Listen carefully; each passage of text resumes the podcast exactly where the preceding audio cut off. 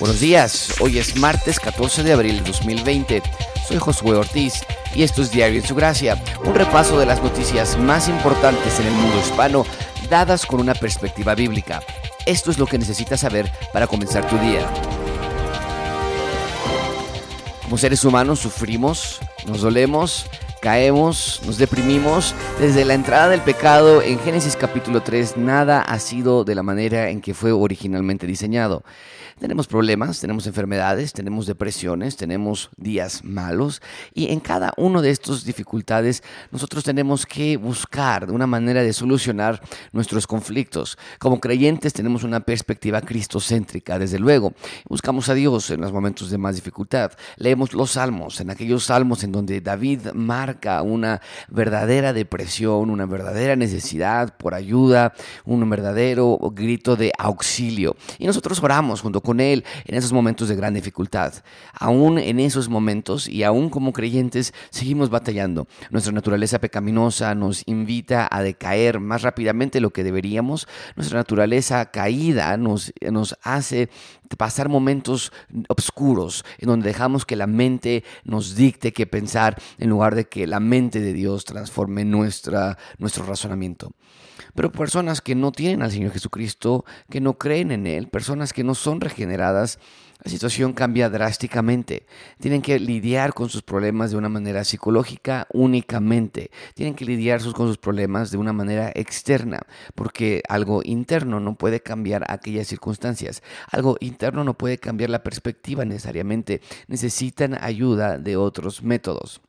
Es por eso que nosotros como creyentes necesitamos expandir el reino de Dios a, a una sociedad que tan urgentemente lo necesita en todos los momentos. Desde luego, en Gracia Abundante tratamos de promover la idea y el entendimiento de que nuestra responsabilidad es expander las noticias del Evangelio, de que nuestro privilegio es de dar buenas noticias a un mundo en donde solamente hay malas noticias en términos eternos. Es nuestra responsabilidad llevar esta, esta bandera de paz, esta bandera de esperanza, esta bandera de perdón de pecados por medio de la cruz del Señor Jesucristo un mundo tan caído y tan necesitado.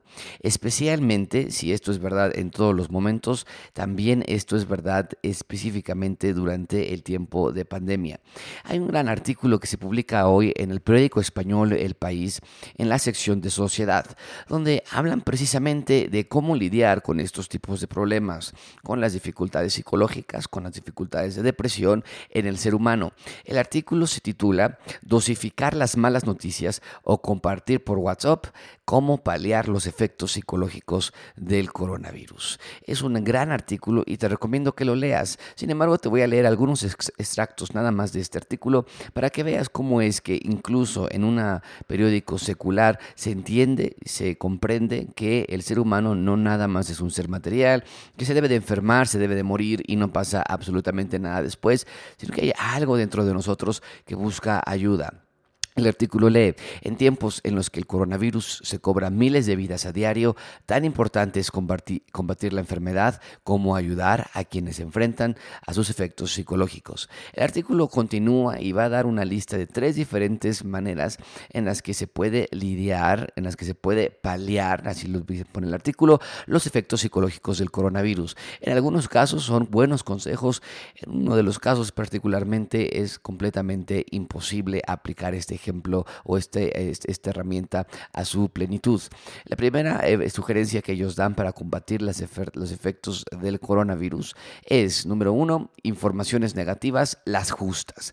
Es decir, aunque resulte frustrante no poder visitar amigos y, familiares y amigos, dice el artículo, conviene aceptarlo y buscar soluciones en la tecnología.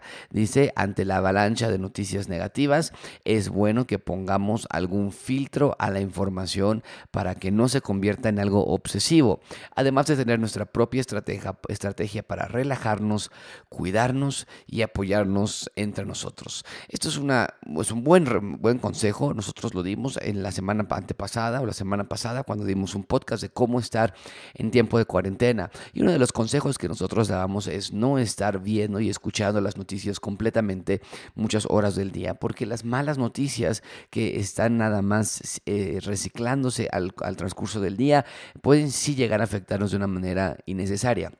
Sin embargo, el consejo que dan aquí es tener nuestra propia estrategia. Vuelvo a citarlo textualmente. Ten tu propia estrategia para relajarte, para cuidarte y para apoyarte entre sí. Esto es muy parecido a lo que Santiago dice que no debemos hacer.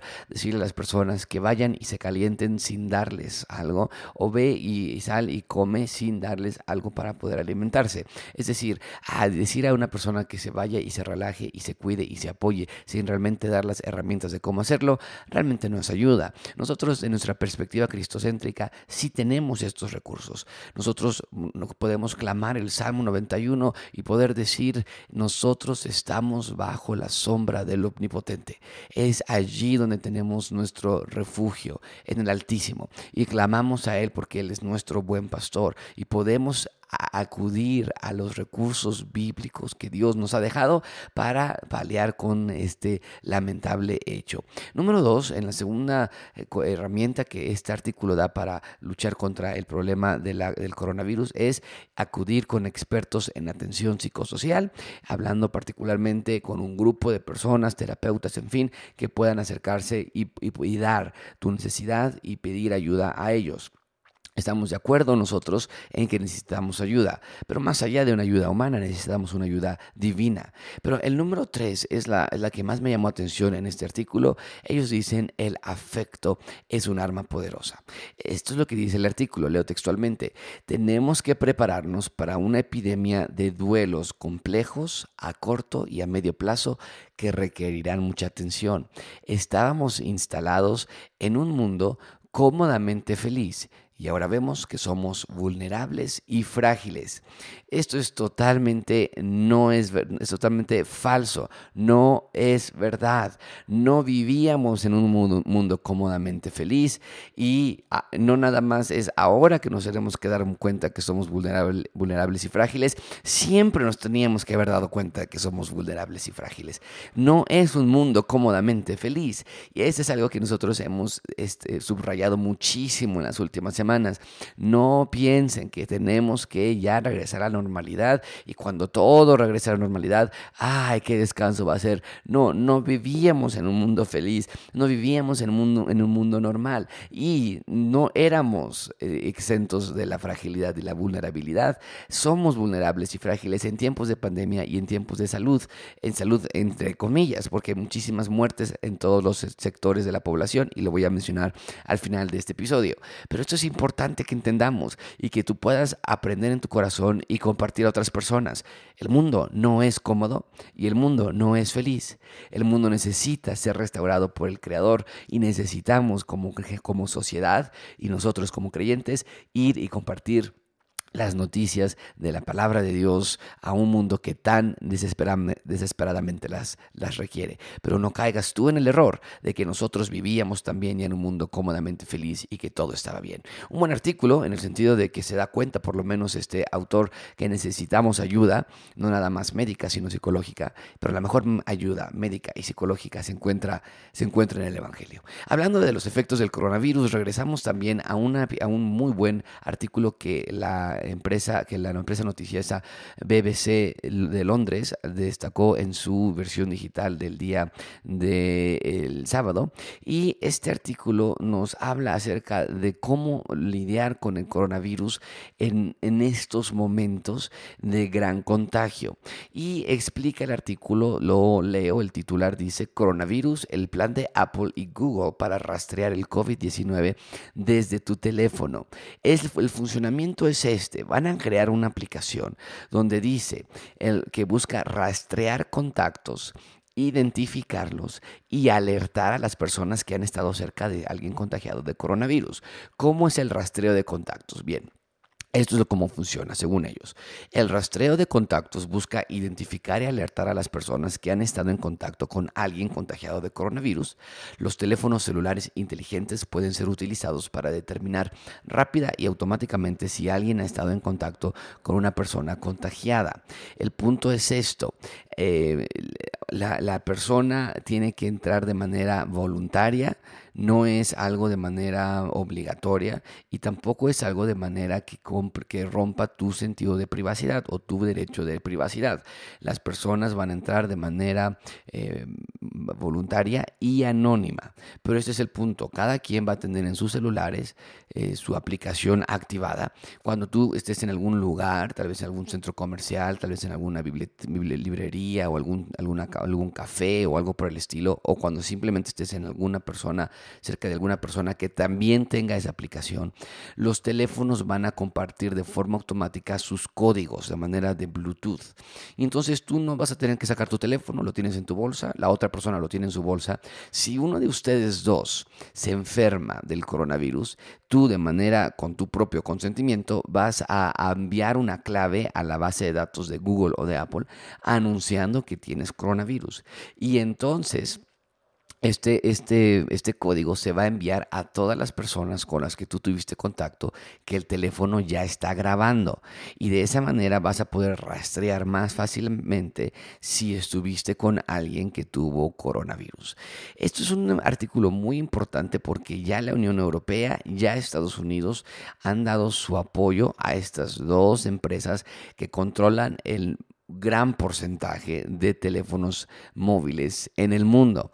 Y esto es un artículo importante porque habla que el ser humano quiere descansar, que el ser humano no le gusta la incertidumbre, el ser humano busca estabilidad y busca control muy, muy parecido a lo que sucedió en Génesis, cuando el hombre quiso construir su propia ciudad, su propia torre de Babel. Y nosotros debemos también agradecer por la tecnología, debemos sí estar contentos de que hay estos métodos que van a poder ayudar a protegernos más y tal vez van a poder ayudar a cerrar el, el confinamiento que tenemos nosotros en este momento y de esa manera poder salir un poco más tranquilo sabiendo que otros individuos tendrán estas aplicaciones y que podrán anunciar si tienen coronavirus. Sin embargo, la única parte que va a traer tranquilidad, siempre lo decimos nosotros, es el Señor Jesucristo. Hablando acerca de la dificultad del coronavirus y hablando acerca de los estragos que este trae, tengo que recalcar que no nada más es el coronavirus lo que está trayendo problemas en el mundo muy importante que entendamos esta realidad. El mundo es un mundo que no funciona. Hablando del primer artículo que leí, no estamos cómodamente, no estábamos cómodamente felices. Hoy en el artículo de la jornada, en su versión digital, da un titular donde lee más de 30 muertos por tornados en el sur de Estados Unidos. Leo textualmente, una serie de tornados arrasaron el sur de Estados Unidos, matando al menos 32 personas y dejando edificios dañados y líneas eléctricas caídas, dijeron funcionarios mm, eh, locales y medios también locales. Los tornados causaron daños catastróficos el domingo de Pascua y este lunes por la mañana temprano cuando las tormentas recorrieron una región que se extiende desde el Texas hasta Georgia, lo que provocó que el Servicio Meteorológico Nacional emitiera su nivel más alto de alerta de tornados. No vivimos en un mundo perfecto. No vivimos vivimos en un mundo donde todo esté bien, sino que vemos que ya sea por pandemias o ya sea por desastres naturales, el mundo gime por el día en que el Redentor regrese y pueda traer paz a esta tierra. No nada más es la pandemia, no nada más son los tornados. Hoy, en un artículo de Forbes, alerta acerca de otra posible eh, pandemia que puede llegar si no se toman cartas al respecto. Y estoy hablando del sarampión. El artículo se titula, más de 117 millones de niños podrían no recibir vacuna contra el sarampión por COVID-19. Leo de manera textual, más de 117 millones de niños podrían, no, podrían perder la vacuna contra el sarampión, advirtieron este martes agencias de salud de las Naciones Unidas por el distanciamiento social forzado por el coronavirus SARS-CoV-2 y por la presión sobre los servicios de salud. Es decir, debido a que no se están permitiendo que las personas salgan de sus casas, habrá niños que no vayan a ser vacunados contra el sarampión o debido a que los sistemas sistemas de salubridad de muchos países del mundo están viéndose forzados a atender mayoritariamente a, pacientes del COVID o con problemas respiratorios y con problemas graves, se está dejando de lado las vacunaciones del sarampión. Dice, las campañas de inmunización contra el sarampión en 24 países ya están retrasadas y se pospondrán más, lo que podría poner en riesgo a menores de, a, menores de 37 diferentes países. Si se toma la decisión de detener la vacunación por el avance del COVID-19, instamos a los líderes a intensificar los esfuerzos para rastrear a los niños no vacunados para que las poblaciones más vulnerables puedan recibir vacunas contra el sarampión lo más pronto posibles. Esto es muy, muy importante que tenemos que entender. Eh, la vacuna, el problema del sarampión es que el sarampión es siete veces más contagioso que el COVID-19.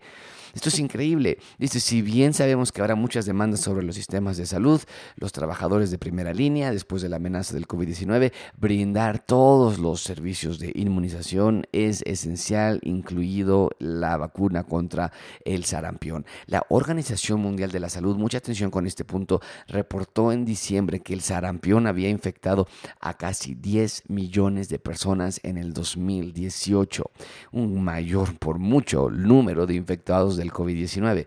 10 millones de personas con sarampión durante el 2018 y provocó la muerte de 140 mil personas y la mayoría de estas fueron niños durante también el 2018. El, el mundo está de cabeza, amigos. No escuchamos de sarampión en México se llegó a casi erradicar este mal por muchísimo tiempo, sin embargo ha habido brotes últimamente, pero el mal continúa, no en México tal vez, pero en el mundo. Y si México y otros países no ponen atención, esto podría ser otro tema de conversación debido a la, a, la que se está poniendo pausa en este momento a salir a las campañas de vacunación, no nada más en México, sino en otros países del mundo, o que los niños o las personas no están llevando a sus hijos a ser vacunados por las reglas de distanciamiento social. sea puesto, se ha relegado a otro, a otro lugar esta prioridad. El punto es, necesitamos un redentor. Necesitamos al Señor Jesucristo y sabemos que todos los que aman a Dios, todas las cosas les ayudan a bien. Esto es a los que conforme a su voluntad han sido llamados. Pero entendemos también que la creación necesita una reconstrucción y clamamos junto con Pablo el día en que esta reconstrucción venga. Esto es todo por hoy. Nos vemos mañana en nuestro episodio de Diario en